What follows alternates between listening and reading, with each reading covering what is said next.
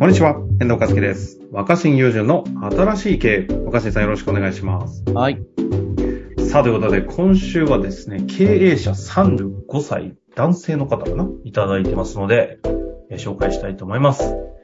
えー東京のスタートアップで会社を経営、小さな売却をして、現在は地方への移住を検討しているものです。うん。地方への移住の検討は東京生まれ東京育ちであまりにも狭い世界で生きており、人としての思考の浅さと狭さを感じたからです。そこで質問なのですが、地方で事業を起こしたり、地方社会に早く溶け込むにあたり、ポイントはありますか？周囲の協力を得るのが難しいイメージが勝手にあります。ちなみに場所は札幌県小樽周辺を検討しています。東京と地方、両方での変幻自在に活躍している若新さんに、新しい場所での自分の売り方、東京地方での戦い方の違いを教えていただきたく質問させていただきました。いつも拝聴しております。ありがとうございます。おこういうことですね。うん。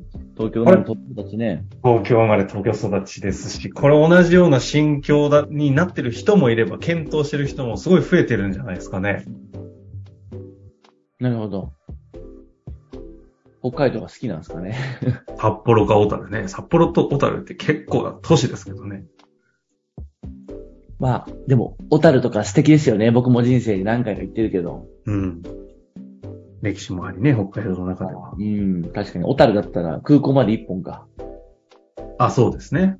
うん。結構かかりますけどね。1時間以上。まあそんなこんな中ですけど、どうなんですかね。えー、僕はまあ、だからはい普段、地元の福井で行き来していて、うん、地元ですもんね、若新さん。そう。で、僕はね、福井の中でも、さらにこの、えなんていうんですかね、あの、田舎の地域出身なんで、あ、そうなんですか。もう東京でいうところの、うんうん。もうなんか、奥多摩みたいなところの出身なんですよ。おー、東京でいう奥多摩だから福井、福井でさらに、福井の中のもう田舎の方だから、まあ僕がその帰ってきて活動を始めた時も、はいはいはい。みんなすごい、あの、福井のそんな田舎出身の人なんだ、みたいな。うんうん。あ、福井の中でも。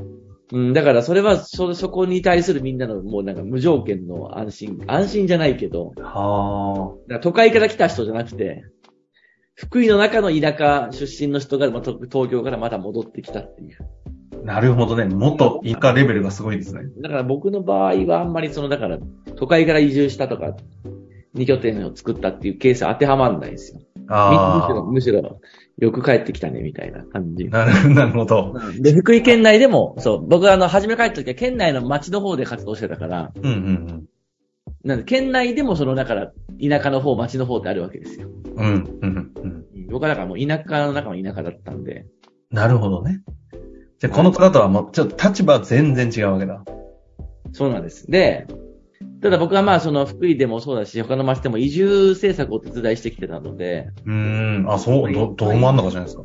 東東海から移住してくる人がどうやって田舎の 村社会に受け入れてもらえるかっていうのは散々いろいろケースを見てきて。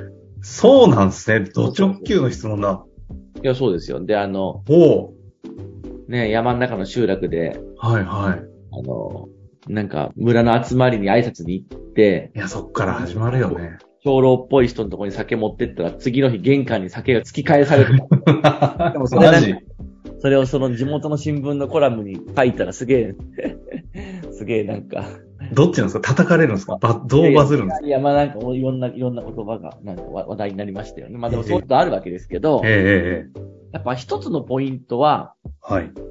今回もなんか若くして、まあその、規模は小さいかもしれないけど、会社売却して、ちょっと小金持ちなわけじゃないですか。まあ、す数億は入ってるんでしょうかしね。東京生まれ、東京育ち、会社売却ってことでしょ？相当受け入れられない肩書きを持ってる。そうそうそう。田舎の人にとっての一番のやっぱりその悶々とする感情は劣等感だと思うんですよね。ああ、そうなんだ。うん。あの、えっと、田舎の人たちが劣等感を抱かずに認めるものっていうのはもうほぼ限られてて、うん。同じ田舎出身にもかかわらず頑張って成功した人だけなんですよ。若新さんじゃん。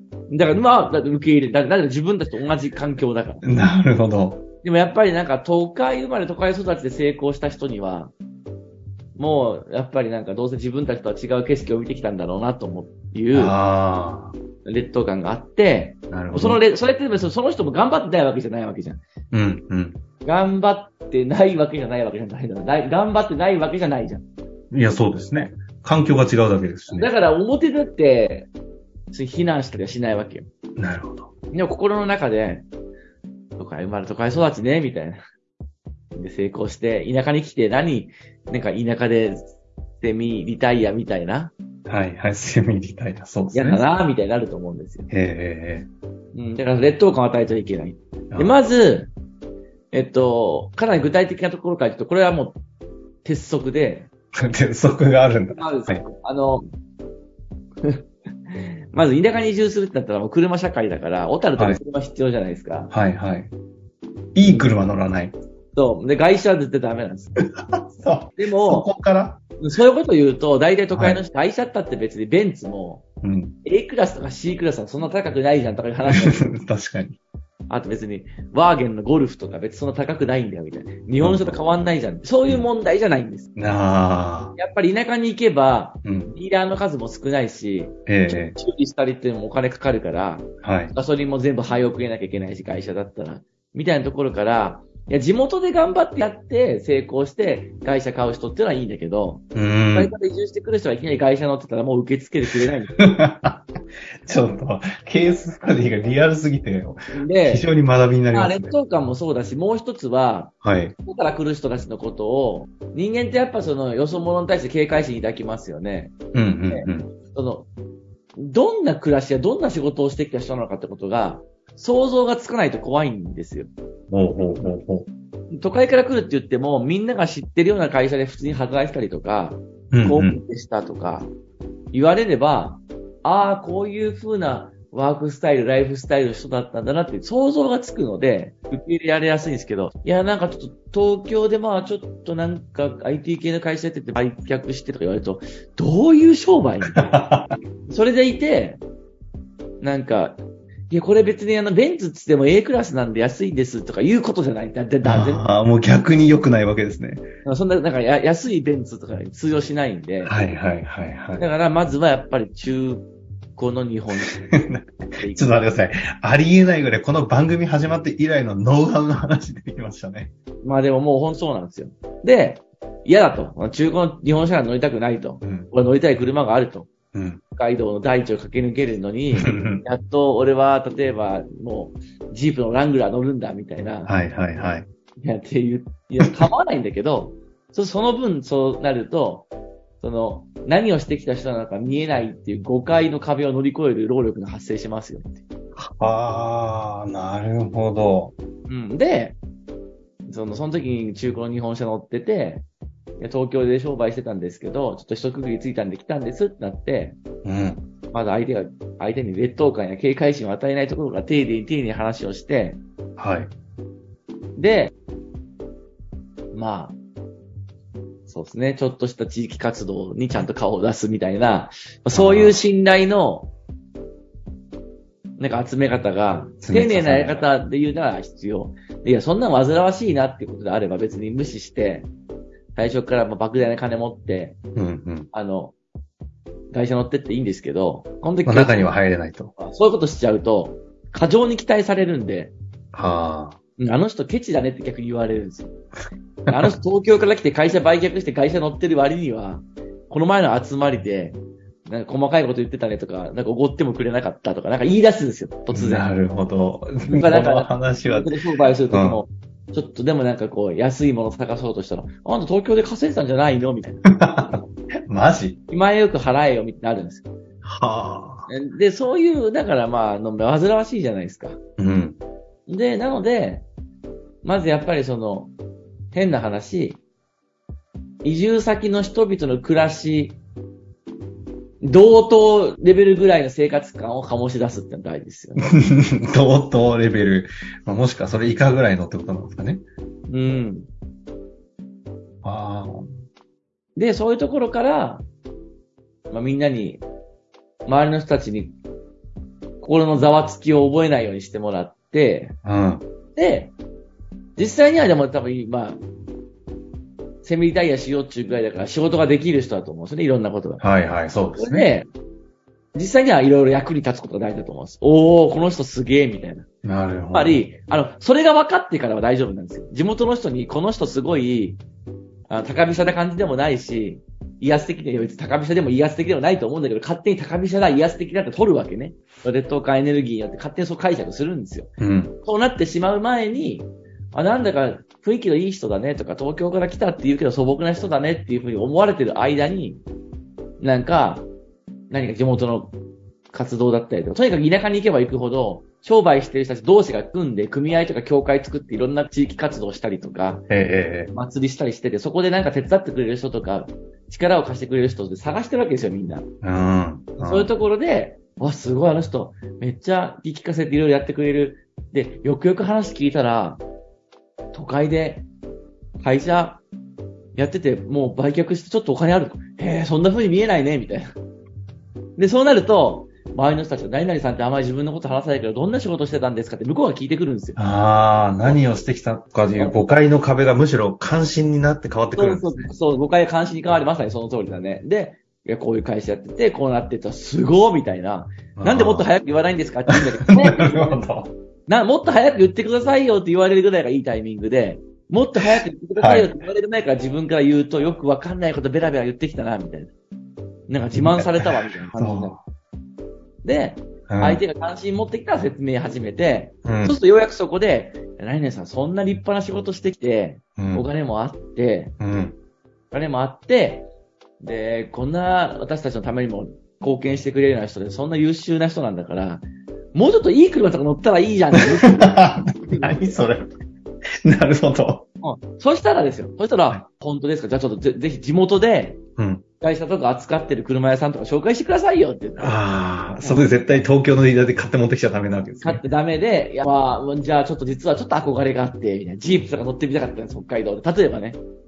だって雪降るからさ、うん。ジープとか人気なわけじゃないですか。うんうんちょっと、ちょっと北海道来たらジープ乗りたいって夢があって、うん。あ、本当だ、はいはい扱ってるとこ知ってるから、本当ですか？みたいな感じで、うん。むしろ相手におだてられて、もうむ、もう現地のそういうつながりがあるお店でジープ買いましたみたいな中になっていくと、むしろ周りが、あの人実はすごくて、じ、地味に見えるけど、あの人東京でこんなことやってた人なんだって、ああ、逆に今度勝手に喋ってくれ出すわけですねいい車買いなよって、このなんかもうジープあそこ何々さんのとこに車買わせに行ったよぐらい言われると、うん。それで、ようやく完成。いや、これが、ま、回りくどいなって思うような人は、別に無理して二拠点生活とか移住しなくていいと思うし、はいはいあるいは本当に札幌の駅のすぐ近くの普通タワマンとか住んで、別にその、地域とかコミュニティとか気にせず、普通にこうなんか死者でも出すようなイメージで、マーケティングする、すればいいと思うんだけど、そうじゃなくてなるほど、その地域の人たちとのつながりを